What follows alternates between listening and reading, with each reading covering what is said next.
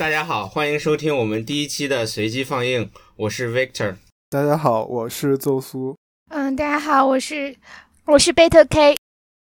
呃，今天我们随机选了两部电影，一部是《乌龟意外之溯游》，另一部是《幽灵世界》。然后我们来讲一讲我们的呃，我们看完之后的感受。那么，首先第一部是《乌龟意外之溯游》，这是一部日本电影，它的导演是三木聪。然后这部电影是拍摄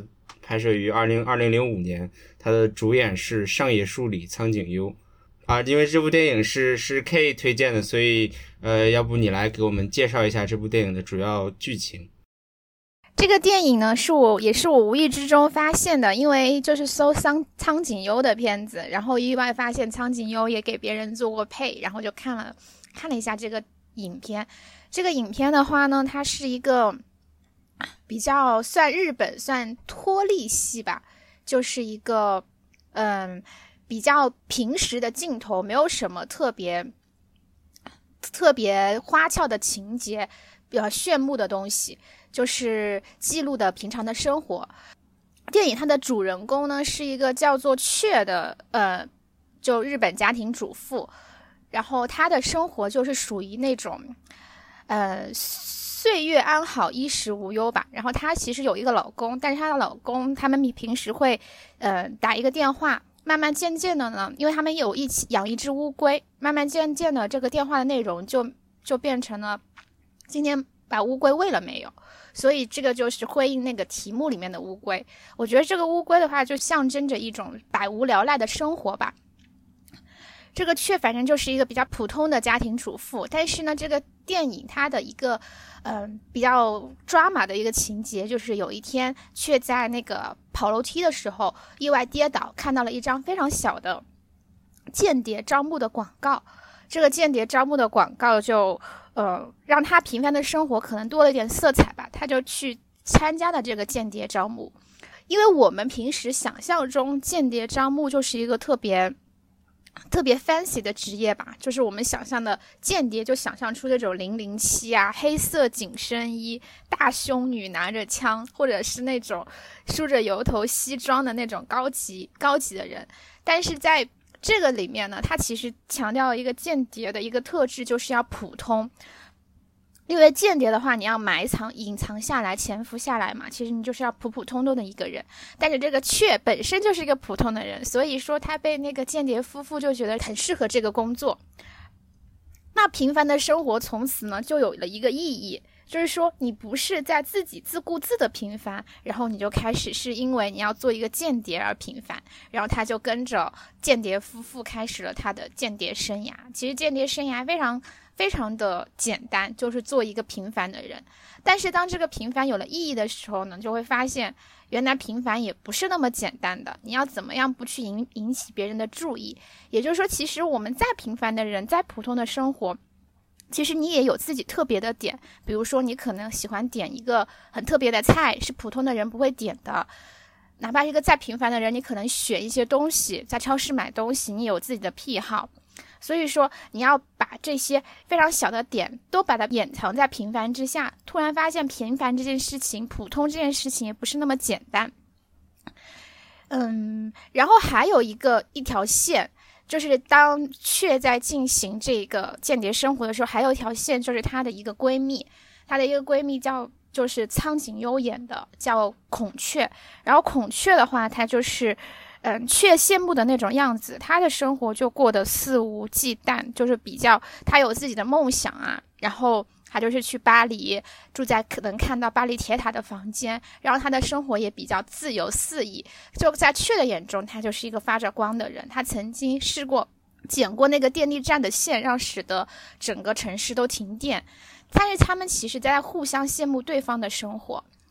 这是苍井优的这一条线。那我们回到雀的这条线上，在雀的这个平凡的生活中，因为这个间谍生活开始产生了也一些不一样的、更专门的剧情。就是他在一次间谍的抓捕行动中，他为了掩护他的间谍伙伴们，然后也去学他曾经羡慕的孔雀一样，剪了那个城市的电线塔的线，然后救了他的间谍伙伴。但是呢，也是因为这一次呃抓捕的行动。然后他的间谍生活就也非常 drama 的结束了，就是他们间谍要在一个很神奇的椅子下面，就要脱离这个他们当间谍的城市，然后他们把雀留了下来，然后雀又回复到他平凡的生活中，脱离了这个间谍的角色。但是呢，在经过这一段的间谍生涯，我感觉确实有一个改变了，就好像原来平凡或者普通也并不那么平凡。当他经历了这次有意义的事件的时候，孔雀也完成了他的梦想，他去了巴黎，住到了能看到巴黎铁塔的房子，但是那个房子是个监狱，因为他身上带了那个一个雀的一个一个小纸条吧。就是别被人怀疑成是间谍。然后影片的最后呢，是雀呃拿着行李箱准备去巴黎救孔雀。他好像因为这次间谍的经历，有了一团想要逃离这个生活的勇气吧。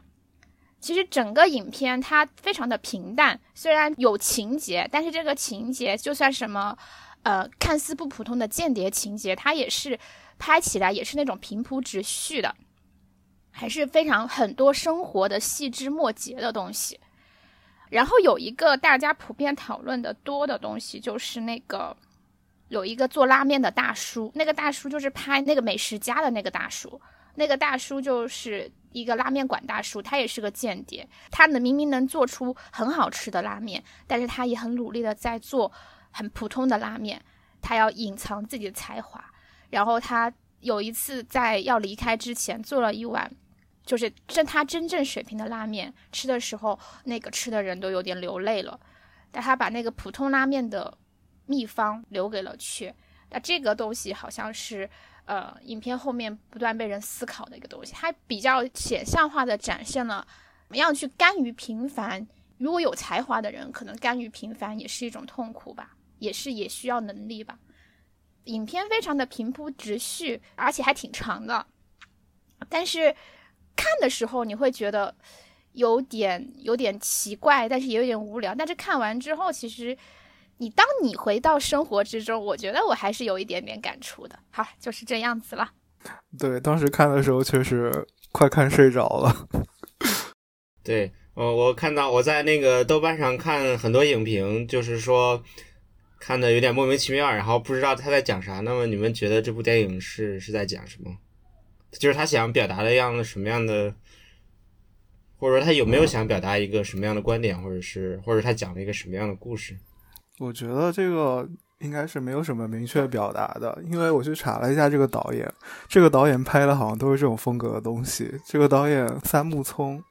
然后他的作品按照互联网上评价，他是属于日本脱离系作品的一个代表导演。然后他的作品都是属于这种将无聊的生活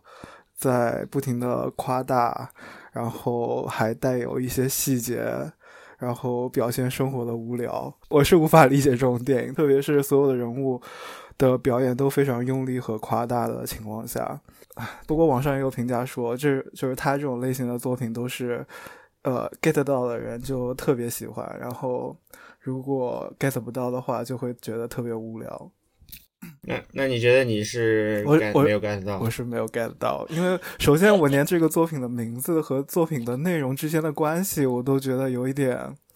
没有任何的关系，就让我更摸不着导演拍这样的一部作品到底是为了干嘛。其实我理解啊，就是我理解这个题目。就是乌龟游泳意外速游，就是我觉得往好的方面想的话，它其实就是说每个人都有他的才能吧。乌龟我觉得本身它是表示一个很普通的意象，就是我们看到生活中普普通通的人，但是一旦他找到他一个适合的角色，就意外速游嘛，就意外的找到一个适合他的角色，他说不定就很适合。就比如说一个看似很普通的人，原来很适合当间谍。就是最普通的人都有他的一个小点的才华吧，或者一个小点的才华是刚刚好很适用于某一份工作或者某一份职业或者干某一个事情的。我是这么理解的，就是就是你就是想象那个周星驰那个功夫那个戏，包租婆那个村子里面很多普普通通的人嘛，看起来都那个结果都身怀绝绝招嘛。就是对，你会就是你会觉得你会觉得像周星驰那种无厘头和这种脱离戏是同一个风格吗？嗯，不是说同一个风格，但是就是嗯说，首先就是周星驰如果拍小人物啊，他也是选的那种小人物都是特别普通的，比如说那个火云邪神，那么看似那么牛逼的人，其他的出场就是一个人字拖，然后看起来一个特别颓的老头，结果他是火云邪神。所以就说，可能两个导演都喜欢拍那种生活中的小人物，然后但是周星驰会把它夸大成就是小人物身怀绝技那种嘛，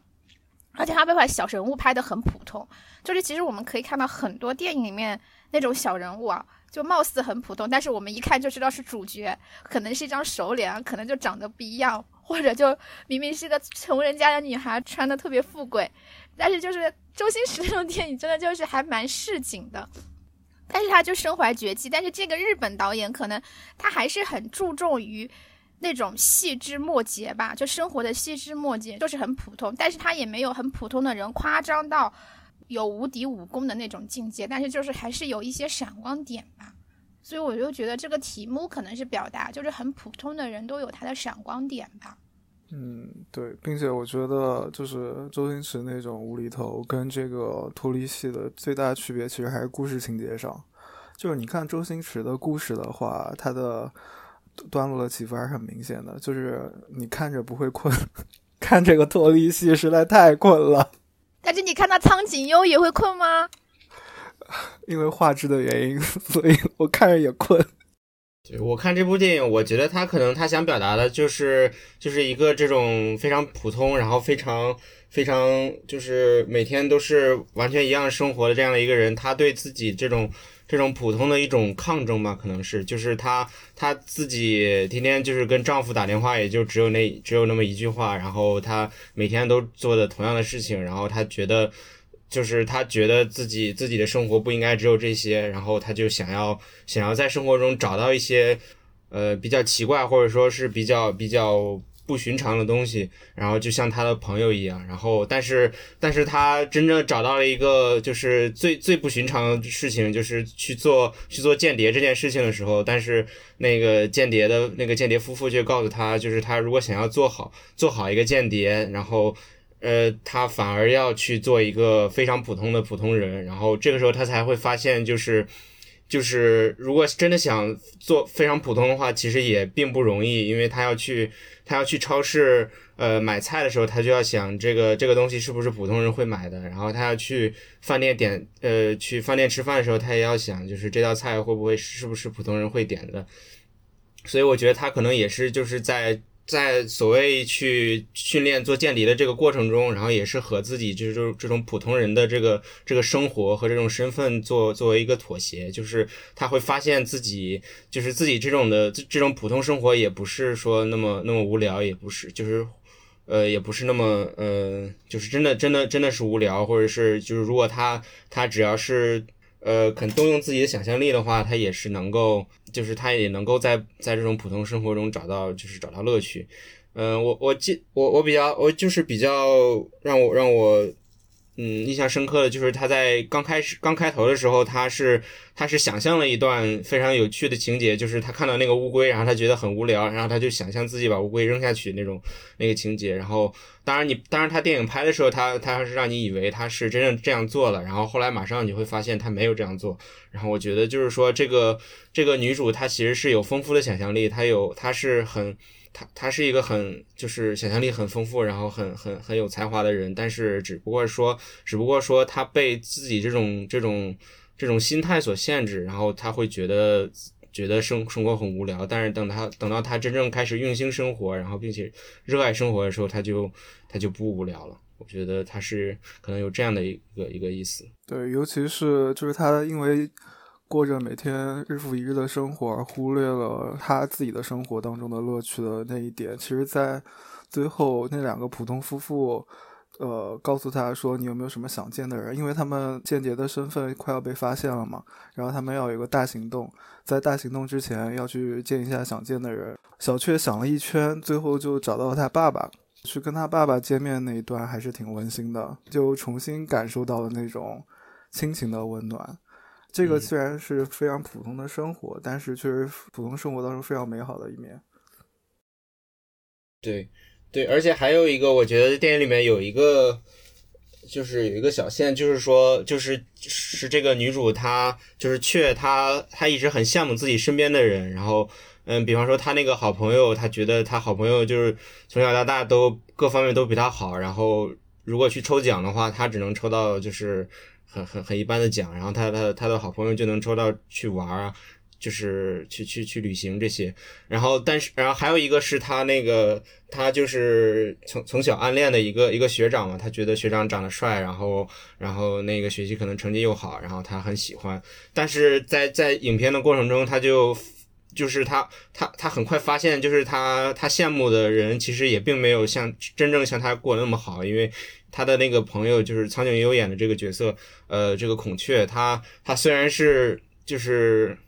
呃，虽然虽然他抽奖抽到了一个去旅行，但是后来发现其实是去去去去捕鱼嘛，其实就像去工作一样。然后他那个呃从小暗恋的那个学长，然后呃就是在这后来后来去找到他，然后说说那个向他表白，说他自己也也也也暗恋他，但是然后发现这个学长现在已经秃头了，而且他的那个他他他他的结婚的老婆 小孩可能也都。就是有一点有点其貌不扬，然后而且到影片最后，呃，我不知道我我是不是记得就是有点有点有点误差，我记得是这个苍井优他苍井优这个演的这个孔雀，他是就他是欠了很多钱，然后然后逃到逃到法国去，然后被抓了，所以我我所以就说明就是他虽然是呃生活非常的这种非常 fancy，然后非常就是令令人羡慕，但实际上他的钱都是借来的，然后而且他也还不起，到最后就甚至是甚至是进了监狱，所以他就明显显然他的生活更更不值得，就是更不值得去羡慕，所以我觉得可能这也是一个。就是挺有意思的一那个个苍井一条一条线，苍井优饰演那个孔雀，最后是虽然是欠了钱，但是是在国内被逮捕。他已经逃到国外之后，他捡到了那个间谍之间的通信吧，然后是以间谍罪在法国被抓的。哦，不是那那我可能到最后，到最后可能我我也看的比较比较迷离。说明说明你也看睡着了。哎，但但是我我听那个 Victor 讲了这一段。我就是其实突然有一点点感触，就是说，其实他影片里面还是虽然主角就是很明显是是那个小雀，然后二番是那个孔雀，但是很明显，其实他还是描绘了很多别的立体的人物，比如说那个普通夫妇啊，还有那个学长，然后还有那个对，但是我又觉得对拉面店老板，拉面店老板，公园公园里面喂那个蚂蚁的阿姨。对，那个守着那个椅子的阿姨，但其实这样想的话，就是很多普普通通的人，就是我们可能只会觉得自己的生活，就是因为我们是以雀的，雀是篇幅最重的嘛，用小雀的视角来看，小雀会觉得啊自己生活日复一日很无聊，他会去羡慕别人的生活，但其实，在别人的生活里，别人也就是那种普通的存在，只是我们看到的没有感受到他的生活，所以我们会去羡慕别人。我们应该要追求幸福，而不是比别人幸福，因为别人到底过得怎么样，其实我们自己也不知道。对，但是我觉得这边孔雀和别的人还是要分开，别的人可都是间谍啊，他们是表现出来普通，没有啊，那个那个那个学长也不是间谍啊，哦，那个秃头，哦、就对，就孔雀和学长要和别剩下的人分开来，嗯、对。对，我觉得就是说到这些这些配角，就是一回到之前说到的那个，呃，就是普通人的那个话题，就是就会发现这些这些人虽然就是外表看起来都很普通，但是其实每个人都有，呃，都有他就是过人之处嘛。就是那个呃面店老板，他虽然说开了一家普通面店，但实际上他是身怀绝技，他那个可以做出来很好吃的面。然后那个呃那个豆腐店老板，他好像。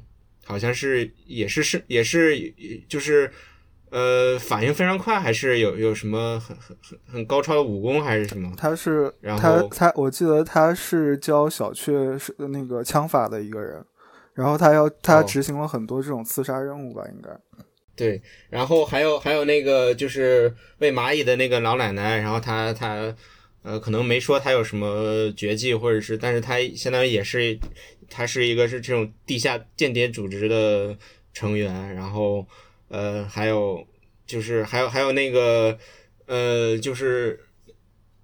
那个豆腐店豆腐店他旁边那那家店的那个老板，他去他去他说他去去菲律宾还是去哪个国家去买了一堆那个。呃，就是很很很很光滑的那个什么液体，然后他觉得很很好玩。我觉得就是说，他也是这种，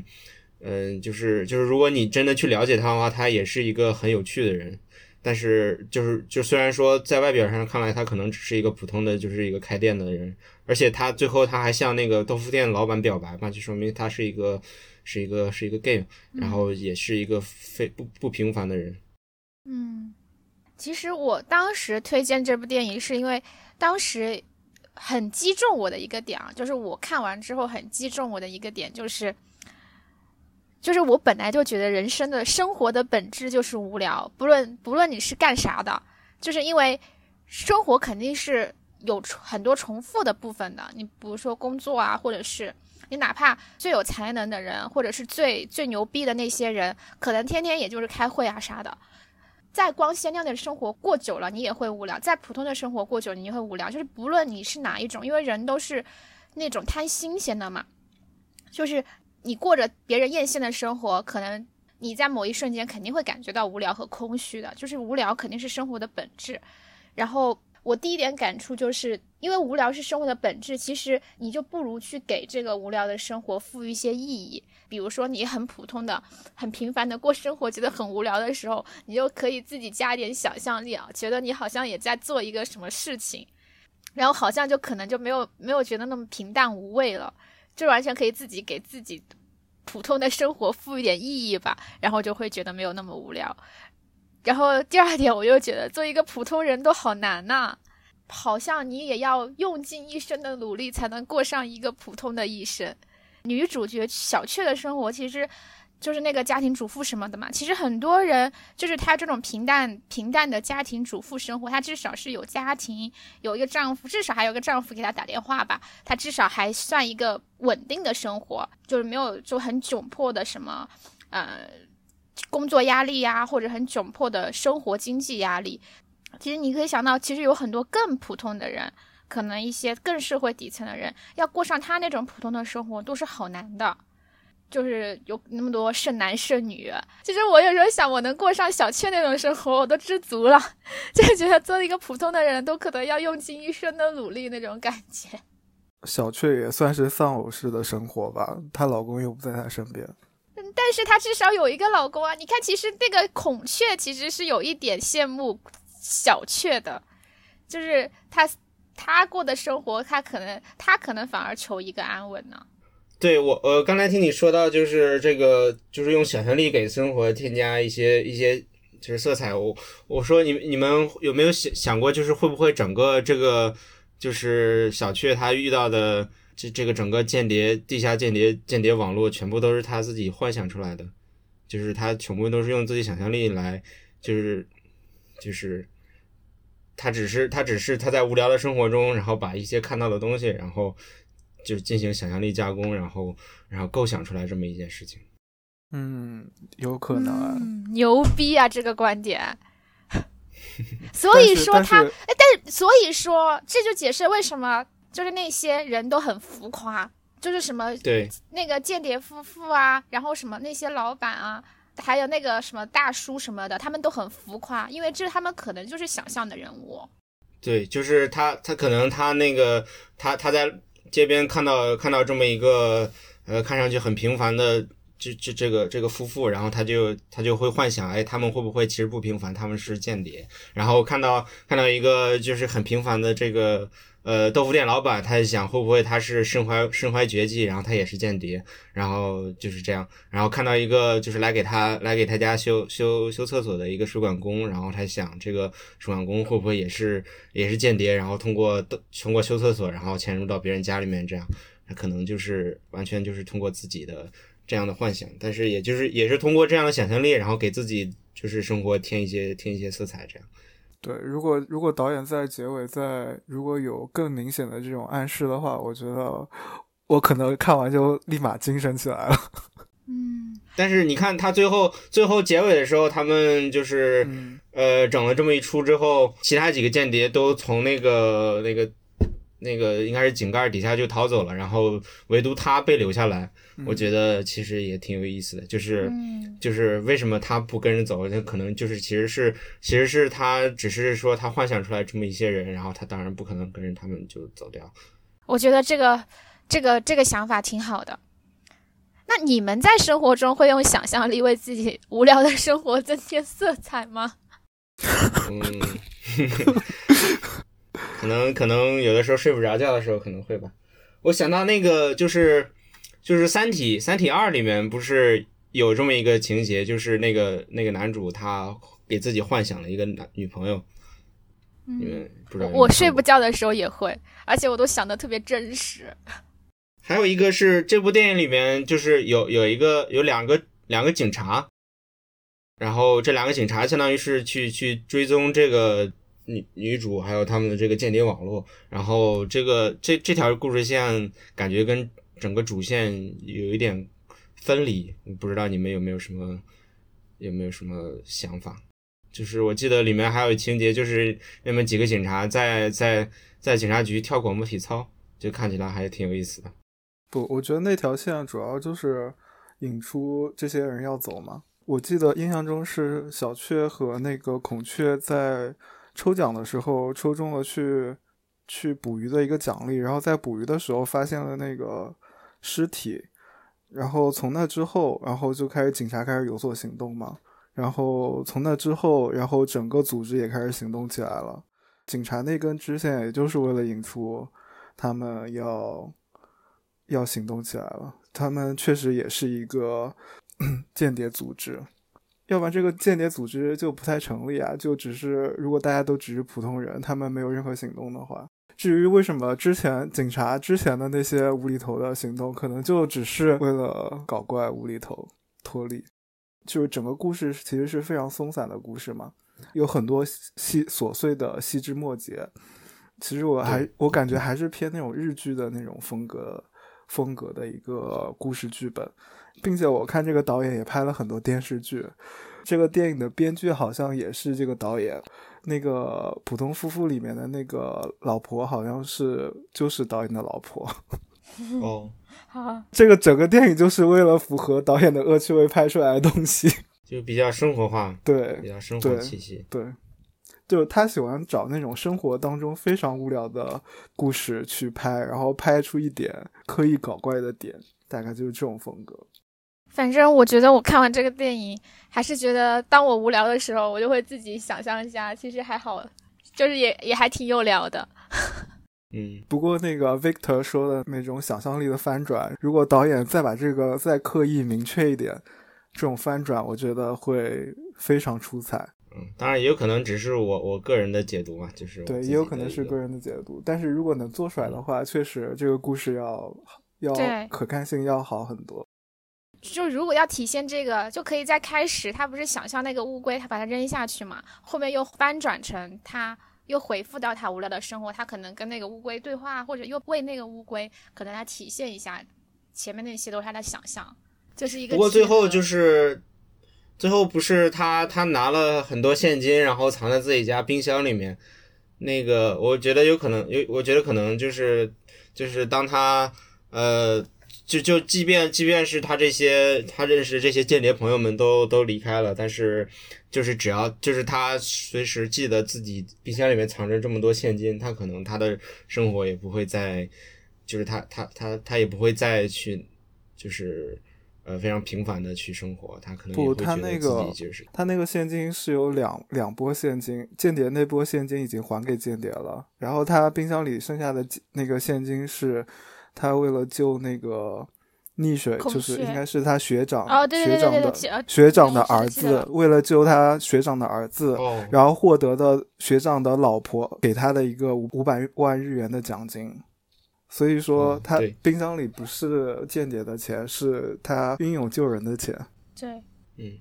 那我觉得有可能他真的真的这一些都是他想象出来的，就是对他英勇救人，然后挣了这么五百万，然后他就把它想象成是间谍给他的对，经费。有有这种感觉。嗯，当你说出那个点的时候，我真的为这个电影有点惋惜，因为如果真的他如果有一个大的翻转的话，会精彩很多。嗯嗯，对。但是我还是真的蛮喜欢看日剧里面那种生活的细枝末节的东西的，因为我感觉他们的生活都很整洁，都很精致。我觉得这个和普通日剧的细枝末节还不太一样，就这个太夸张了。普通日剧还稍微没那么夸张一点。对，我记得影片刚开始的时候，那个那个那个水管工来到他家，然后跟他说，他之前看到看到有有那种就是一个一个水母还是一个什么，是那呃、还是乌贼、鱿鱼，呃，还是还是还是什么，然后把把那个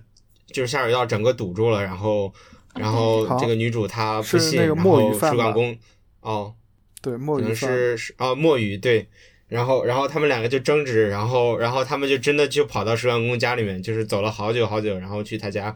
就看一下这个这个把下水道堵住的这个墨鱼，然后就感觉他们就整个这个电影风格就是这种非常夸张的这样的一个一个喜剧的效果，啊，对，因为这个导演的问题 对。就是就是你可能觉得。你你正常情况下你嗯吵着吵着，然后就算了，然后他们就真的就跑那么远，然后就就为了看这么一件事情。对，也是因为这个让我有点摸不清故事到底想想要讲什么。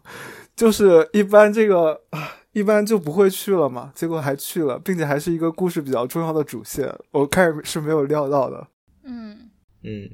接下来我们要聊一下第二部电影。第二部电影其实和第一部电影有点类似，这部电影来自于呃 Victor 的推荐。呃，我们来听一下 Victor，呃，当初是为什么要选这部电影？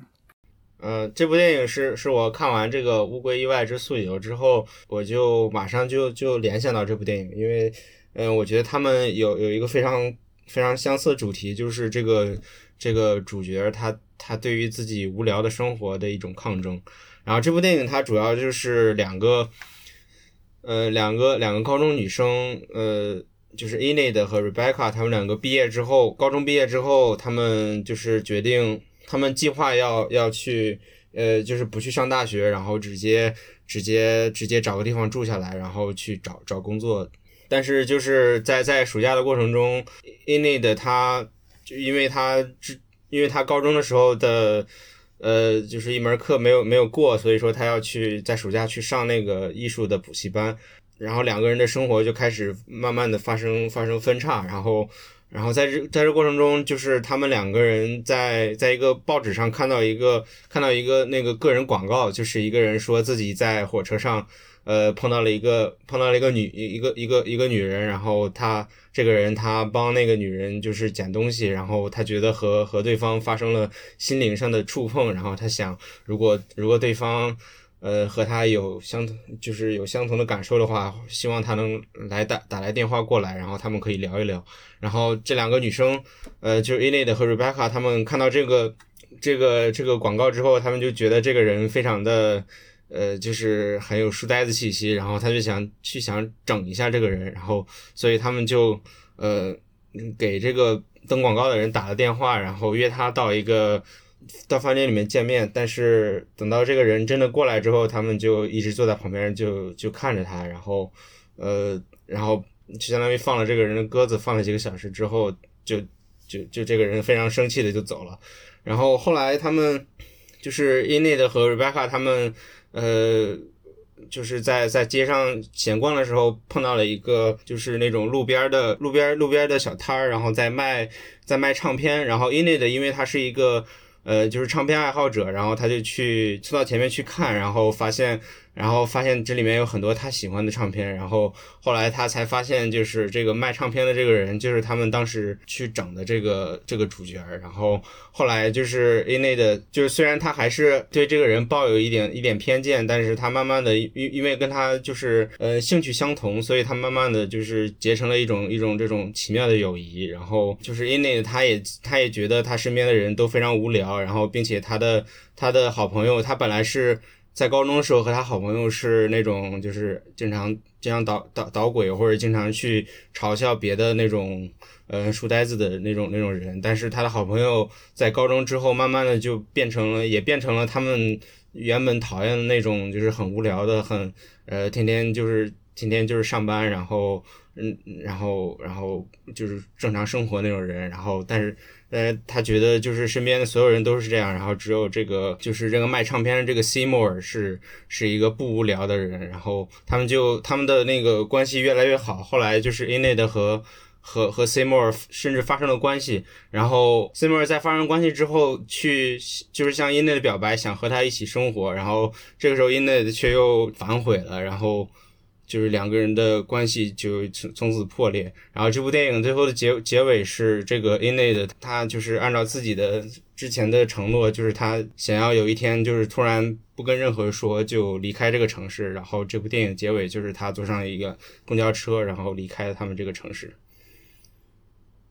嗯，我推荐这部电影，就是因为我觉得他们是一个，就是主题上非常相似，就是都是表达了对这种这种无聊的生活，然后的一个这种就是反抗吧，或者是一种一种就是厌恶，然后然后他们就是在。就是想想各种办法来去来来去让自己的生活不那么无聊。然后对于这个乌龟素游来说，他就是这个主角，他是一个就是家庭主妇。然后他就每天是除了除了跟跟老公打电话就说那么两句话以外，然后就是天天就是做家务。然后这部电影就是《幽灵世界》里面这个这个主角，他是一个。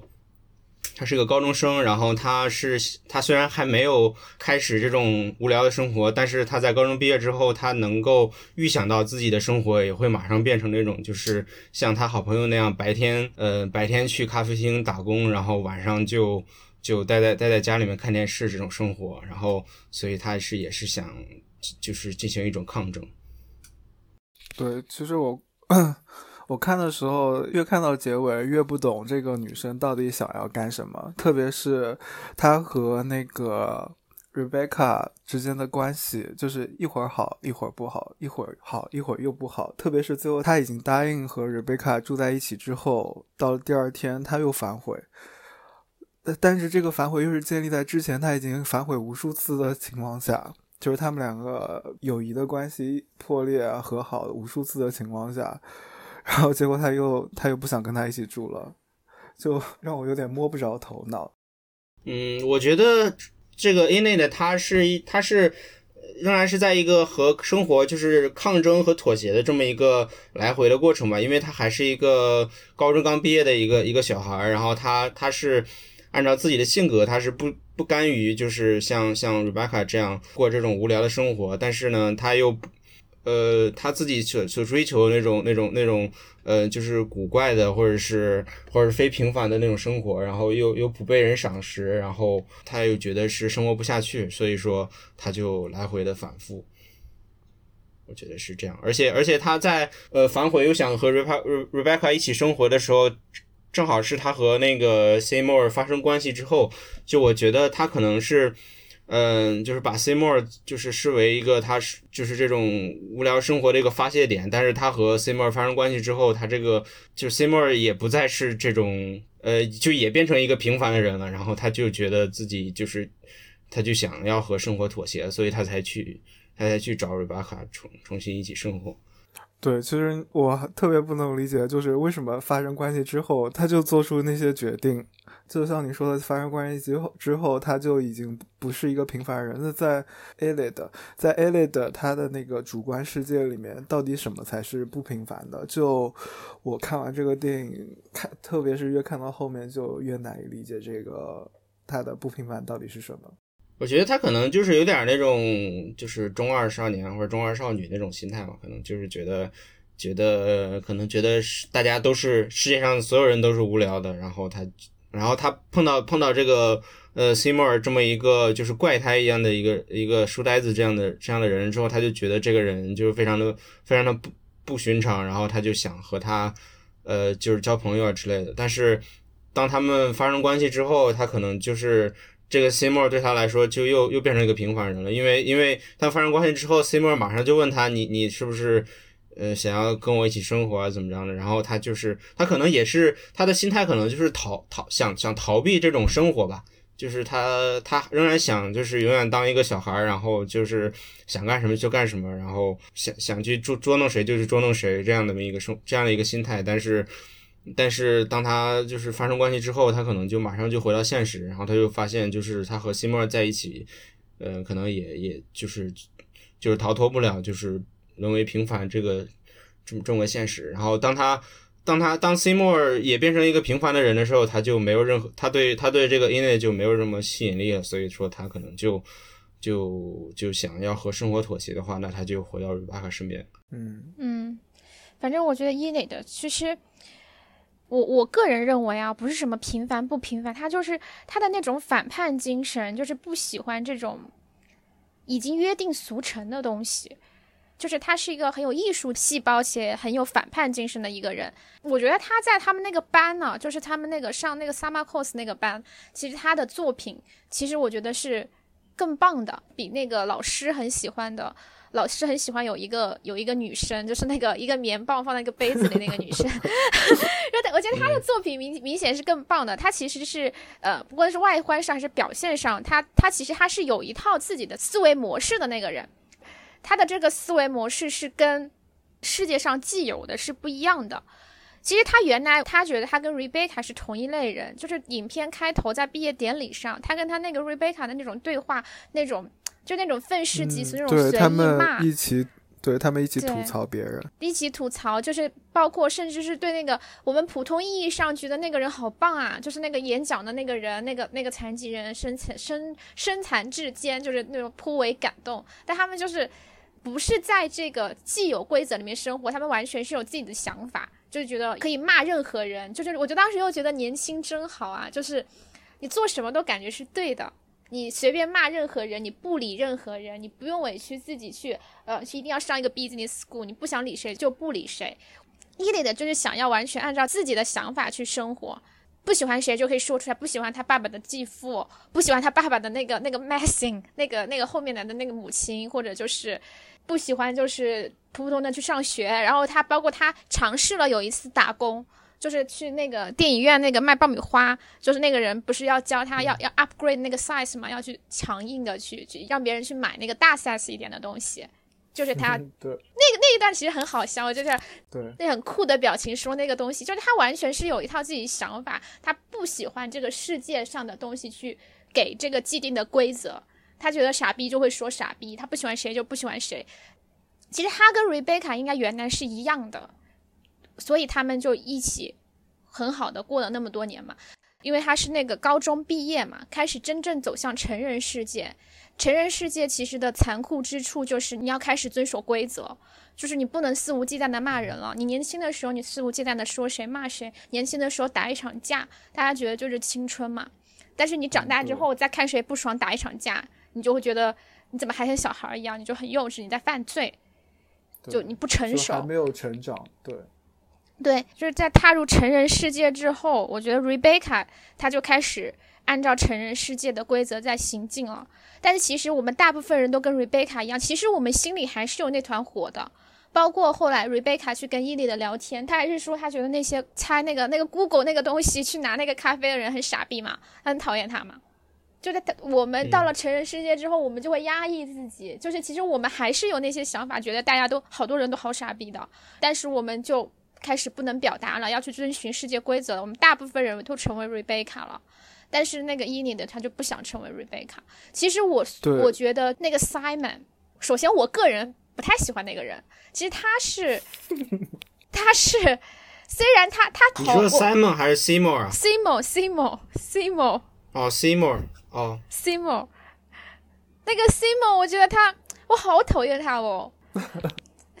我觉得他其实跟那个伊妮的不是一个类型的人。他伊妮的他其实就是一个想维持自己内心秩序，不去跟循世界这个秩序的人。但是那个 Simo 他只是有一个爱爱好而已，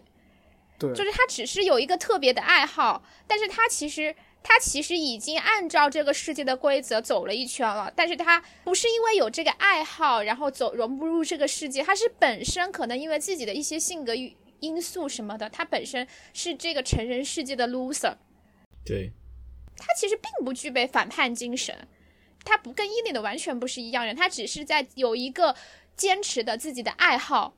其实这个是他的爱好特别小众而已，正好对其实这个世界上看中了。对，其实这个世界上，哪怕在成人世界里，我们有坚持自己的爱好的人很多。其实我觉得 Simo 很普通，我觉得他还有一点吸引伊利的，就是因为他是个 loser。对，因为她是个可能 loser，因为她也是觉得就是，呃，她作为一个就是一个很年轻的女女生，然后社会啊，还有全世界都不会觉得她和 C Seymour 能在一起，然后她就偏要和 Seymour 这样的人在一起，可能是这样的一个心态。对，然后他又因为那个 Simo 也是个 loser，他就觉得他因为他自己在这个世界，他其实也 feel 到他自己有点 loser，他就觉得啊，他也是个 loser，那他可能也是跟这个世界格格不入。但是他其实我觉得 Simo 他的格格不入不是因为坚持自己什么内心内心秩序，有自己的一套那个，其实他还是很懦弱的，我能看得出来，他其实就是一个 loser，就是一个对就是一个 loser。就是不是因为他有反叛精神，或者是他 hate 这个世界，然后他反叛失败了，成为一个 loser，他就是一个因为他的性格缺陷无法在这个世界上得到别人的认同的一个 loser。所以我觉得 他其实还是很在意这个世界的秩序的。就是比如说，他也去想去找那个女朋友，他有尝试去找那个，我印象中是机场啊遇到的那个人，他其实还是想去找一个女朋友，过上大家认为可以非 loser 的生活，但是只是因为他可能长得也不好啊，身体也不好。我刚是看他那个腰那个地方还绑一个那个东西，震惊了，我这个人好讨厌呐、我觉得。然后他其实也是在努力适应这个世界秩序，但是他比较失败，所以我觉得后来发生关系了，那个伊妮的觉得他跟他自己也不是同一类人。你看他其实他得到了这个女生，他是很开心的，就是就是那种嗯睡了她之后那种很开心，然后就他就觉得啊，这个女生也是喜欢我的，然后啊，我们马上要在一起啦。对，他跟他那个女友分手了。对，就是他，他是一个很尊重这个世界秩序，也很想认得到主流世界认同的人。他只是有个特别的爱好，且是个 loser，那个伊利的就喜欢他。但是后来对伊利的，所以我觉得他发现了，嗯，所以其实这部电影不是讨论说平平凡不平凡、平庸不平庸，就是讨论这种叛逆的，就是与世界叛逆的这种感觉。嗯，对我也有点觉得是这样子，但是很难。他们我看豆瓣上有人说，因为那个车不是不会来吗？对对，关于那个片尾车的车，你会觉得这是一个，这是他想象出来的一个片尾，还是说这是一个真实发生的一个片尾？就因为那个车已经已经说这个车不会来了，但是却来了。我觉得，我觉得不会是不会是真实发生的，因为那个车上面没有人，且那个车不会来。其实有一个很恐怖的结局，就是他自杀了。我觉得是这样子的。啊，哦，好哇吧。哇 因为我在看的时候，我我看的时候，我看到最后，我觉得就是呃，就是有点焕然一新，感觉这个伊内的他虽然是就是他这种反叛精神，他一直坚持这种精神，然后我本来是以为他会到最后就是他真的和生活妥协，然后就像 Rebecca 一样生活，然后没想到他最后真的真的就坐车走了。但是你说如果他是嗯，自如果他是自杀的话，那可能可能也是也是合理的。对，这是他最后的反叛，他要离开这个这个世界秩序，因为那个车他上的那个车里走了，就代表他要他还是在坚持他的反叛，他离开这个世界秩序嘛。但是其实这是不可能的嘛，他唯一的方式就是嗯自杀。对，本身在等这个车的人是一个老人，那个老人也没多，他之前说过他自己也没多少时间了。然后他嗯当时是这个老人上了车之后走的，然后 e l i d 就等了一会儿，也等来了一辆车，然后也走了。哎，真的有这种他死了的这种暗示的感觉。哦，这么这么一说，我对于这个结局就恍然大悟了。之前看的时候真的看得一头雾水。那他还是坚持了自己，就从头到尾都一直在坚持自己。基本上，他想要尝试去妥协，都没有成功的去和这个世界能妥协住。包括他上 Summer Course 那个课，他最终提交的那个作品本来是要展出的，但最后也因为是跟黑人相关的一些事情，然后也没有展出。他想要拥抱世界的各种方式都以失败收尾了，所以对对，所以最终还是就他那个嗯，他他他最后去展出那个画，其实也不是真正他喜欢的那种艺术嘛。对，就就是跟世他界己可能本来就是在结果。对他就是完全就是投那个老师所好，所以才去才去剪了这么一就是这么一个 found art，然后 对，然后然后就是本来是他他是他他跟他跟 Rebecca 本来都约定好不去上大学，直接去工作，然后但是那个老师跟他说你这个画画的很好，然后我推荐你去上那个艺术学校，然后当时他还就是他还很呃就是很很积极，很很很对对。就是他最后还是很很想去的嘛，因为他去找那个老师说他现在还能不能再去交申请，然后就可能他确实是有那么一瞬间，他真的想去和和世界妥协，然后但是但是最终就是都失败了实现。嗯，哎，其实我觉得其实挺残忍的，就是他的这个结局，或者是他的这些经历，告诉我们，我们最终人啊，无论无论有多么有自己想法，多么反叛，最终都只能把它收到心里。你要坚持下来，可能结局就是只有离开这个世界。等一下，我们已经定下来，这个结局就是暗示了他离开了吗？我个人我我觉得我觉得这样这样理解还是还是挺挺合理的。嗯，对，会不会太是太消极了？嗯，对，你要积极的理解的话，你就是他他坐上一个去去拥抱世界了去大城市闯荡。对，去拥抱嗯世界了。但是大城市也也嗯是一套这样子的规则啊。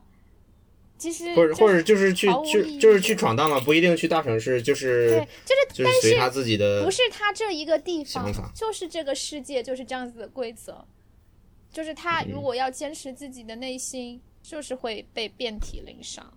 对，那我们那我们接受这样我们理解的结局吧。虽然导演并没有很直接的说这是是这样的结局，但是我觉得我们如果这样理解的话，确实也是说我们非常去认同他这样的一个反叛。嗯，他这种，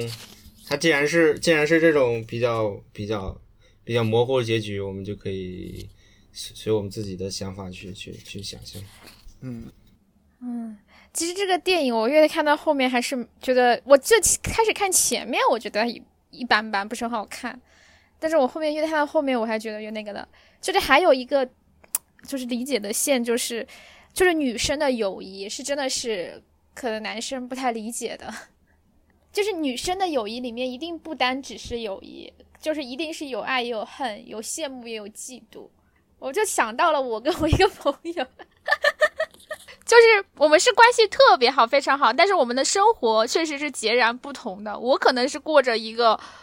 就是这个按照这个世界秩序的生活吧，就努力工作什么的，他就比较随心吧。你是羡慕他的生活吗？对，我们会互相羡慕对方的生活，我觉得。然后我又觉得，其实就有点像那个 Rebecca。其实 Rebecca 是他，其实他内心肯定在高中之前也是个很反叛的人，但是他其实他们两个肯定关系很好啦。然后那个 Rebecca 其实老是说，就是就一起住嘛，然后让他找一个工作嘛。我觉得就是他就一直想把他拉到一个这个世界最不容易受伤的轨道吧。其实他还是挺挺喜欢那个伊丽德的，所以伊丽德其实跟他求情，他都会就又会心软嘛。对，对他其实是应该是理解伊丽德的，但是他知道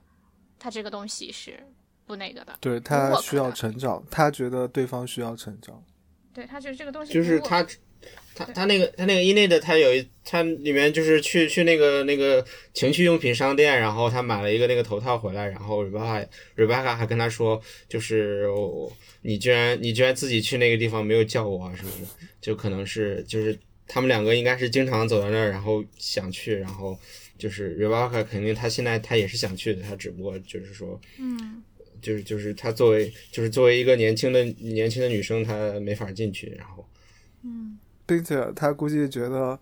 啊、你居然去了没带我，你是不是背叛我了？其实故事从那边开始，就是他们两个之间的关系就越来越远了。对然后，然后 Elliot 和那个男人之间的关系就越来越近了。嗯，对，因为那个伊妮的误以为那个男生才跟他一一类人，但是我真的觉得那个男的好恶心啊！别这么说，我真的觉得那个男生毫无男性魅力可言。我我记得我记得还有一个情节，就是到最后的时候，那个伊内到 Rebecca 那个房间里面去，然后然后 Rebecca 跟他说：“我给你看一个特别厉害的东西。”然后他们两个跑到另一个房间去，然后 Rebecca 就是打开那个衣柜门，然后放下来一个那个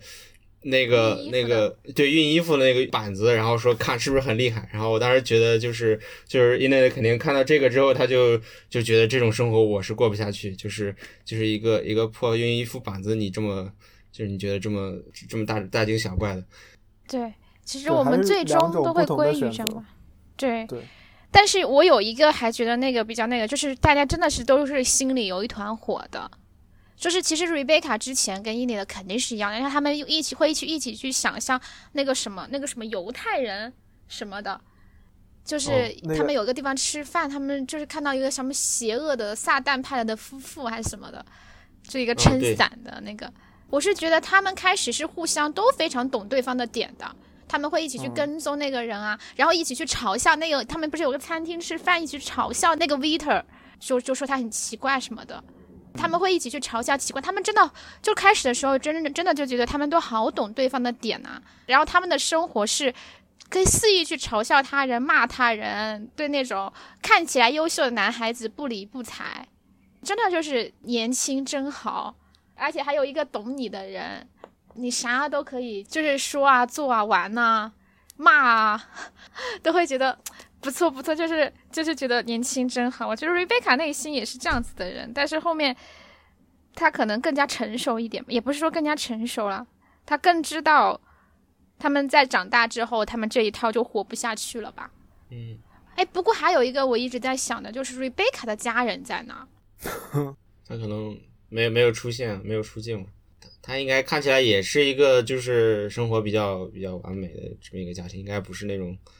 对，应该生活比较幸福的一个家庭。对，所以就没什么好没什么好说的。对，跟 a l 的应该是有点有点不一样的。a l 的她是她是妈妈妈妈对妈妈不在了，然，后所以其实原生家庭还是会有影响，我觉得。但其实这部电影没有想要刻意去表现原生家庭对庭，但是我能想。象的出来，Rebecca、Rebecca 和 Enid 的就就是不同的选择，我觉得肯定是有家庭因素的。对，可能 Rebecca 她家里面就是比较富裕啊，或者是比较就是那种普通的幸福的中产阶级家庭，然后所以说就就没有那么那么反抗。我我就我就看的时候觉得就是就是 Rebecca 她作为一个就只是只是去去咖啡厅当当这个店员这么一个这么一个工作，然后就能租那么大一个房子，而且就原本是对原本是原本是两个人合租，然后呃 Rebecca 就是 i n i 突然不租了，然后 Rebecca 她自己也就一个人租也也没有什么问题，然后就觉得她应该是就是很有钱，中产阶级中产阶级的孩子，对。那如果是你们，你们选择，你们会想过伊里的伊里的那样，还是 Rebecca 那样？我应该是想过 a l 的那样，不对，我应嗯该是想过 Rebecca 那样。我内心可能会有会有一点艾丽的想法，因为我见到任何事物，内心其实都在吐槽，但是我表现出来的是 Rebecca 的状态。因为我觉得，如果如果把内心的想法直接说出来的话，会非常不礼貌，然后也会得罪人，也非常的不成熟。这些在现在快三十岁的我看来都不是特别好的词。我也，其实我其实其实我也有一个类似的问题，跟这个很相关，就是你会觉得就是艾丽的的这些反叛的行为，如果从被他吐槽的人的角度去看的话，或多或少会有点不礼貌吗？啊你说 A 类对，的吗其实挺不礼貌的。我觉得对对啊，他肯定是很肯定是很，他他他去去去捉弄人家嘛，对，就光这么一件事情，其实就已经已经挺不好了。对，其实他挺不好的。就可能这两个人，就是我们每个人是，就可能心中都有这么两个，就是两两面嘛。然后就一个就是像像伊内的这样，然后一个是像瑞巴克这样，可能就是说他两个人就是就是走了这两个极端。嗯，嗯，唉就像之前 K 说的，我们曾经都是 艾丽的，然后慢慢变成了 Rebecca。对，因为因为因为如果你你你只要一直是最后不变你你一直是说只要 in 最后的话，那不变成你最后的你最后就是 in 的那个的结果。结局。嗯，但是我不希望大家变成 C 梦。你怎么对他有这么大怨念？我就觉得，其实 C 梦其实就是一个很普通的人，他只是有一个特别的爱好，很小众的爱好而已。但是他做的事情没有什么不合理的，就是他基本上就是没有违反社会道德吧。比如说他最后他跟那个艾丽的上床之后，第二天就立马去跟那个前女友分手了，对吧？基本上算是没有渣过。嗯，我觉得他还是一个正常人，就是一个普通的喜欢有小众爱好的正常人。我我我记得就是最开始的时候，他们就是那个 Seymour 他邀请 A 内的和 Rebecca 一起去，相当于聚会嘛。然后他们他们两个在那个聚会那儿坐着，然后一堆人过来给他们搭讪，然后就是那个 A 内的和 Rebecca 就比较比较烦这些人，然后但是 Seymour 就没有过来搭讪嘛。Seymour 也就是他可可能一开始也就比较有有自知之明嘛，他觉得他不可能和这和和这样的就是年轻年轻的女生有什么交集啊什么的。然后我觉得有可能就是一内的看到他这样的一种做法，然后他可能就有一点那种，呃，就是觉得这个人挺不一样的。但是后来后来他那个他们真的上床了之后，呃，然后而且尤其是他们发生关系之后，那个 Seymour 也开始问他，就是你要不要跟我一起生活什么这些，然后他可能就就才发现，就是可能 Seymour 也是一个很普通的人，然后他就就对他就没有这种这种这种粉色滤镜，然后就就就就不再不再喜欢他了，可能。嗯，嗯，对，不是，我有点没看懂的，还有一个就是那个便利店的那个人，哦，那个那个赵氏嘛，那个那个那个小孩儿，对，赵是还有一个玩双截棍的人，哦，就是一个裸玩裸上半双截棍的。那个玩玩双截棍的那个人应该是喜欢店老板，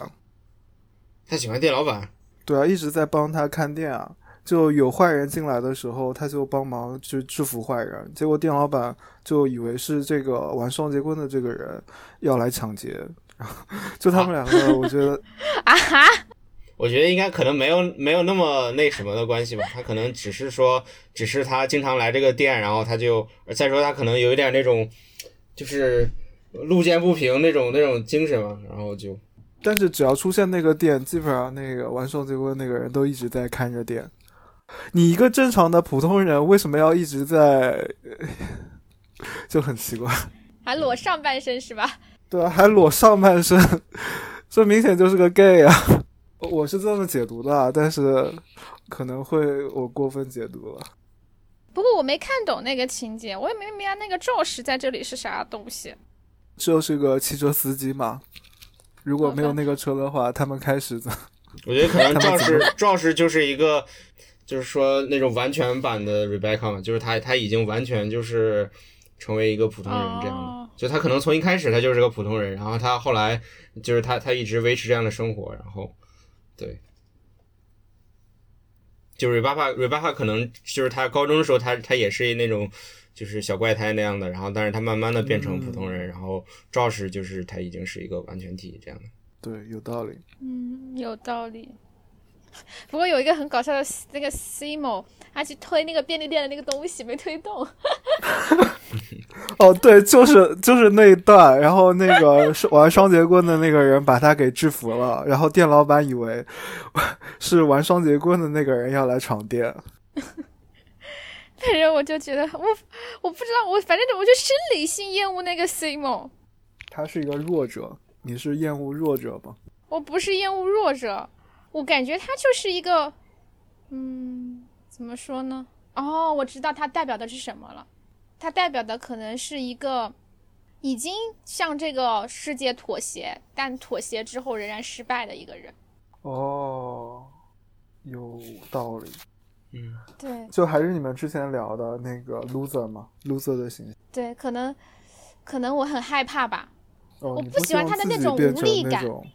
对，我不喜欢他的那种无力感，就是我感觉他对生活就是是非常无能为力的。其实你可以看到他有时候有点脾气，但大部分时候还是挺怯弱的，就是跟人聊天呐、或者是他不是那个话被他那个老板骂了嘛，能感觉他那个状态是很怯弱的。嗯，对。可能我不喜欢这种怯弱的人吧。那这部影片里面有你喜欢的男生吗？好像没有。没有啊，这里面男生就不多啊。对他也不是专注于讲男生的。对，哎呀，我也觉得，哎，我觉得还是挺生活的真相，还是挺痛苦的。还有一部类似的电影叫《白日梦想家》，我不知道你们看过没？哦，你之前推荐过，嗯对，我我好像看了开头一点点。其实我感觉跟这些题材都或多或少差不多，都是平平庸庸一辈子的人，然后中途就是那种开始各种白日梦想的那种，哦，然后做出一些不平凡的事情，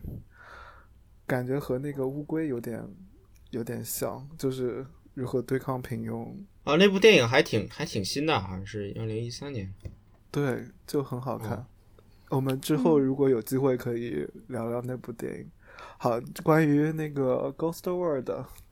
咱们还有什么要聊的吗？基本上没有了，基本上都差不多。没我觉得我们把结局的 e l 的死掉那一点聊出来的时候，我就已经很震撼了。对，嗯，K 是牛逼的，没有，我是我就觉得就是啊，好，今天这两部电影我们就聊到这里，谢谢大家收听，我们下期再见。大家可以在 Spotify、Apple Podcast 上找到我们，欢迎关注，谢谢大家。谢谢大家，好，谢谢大家，拜拜。拜拜。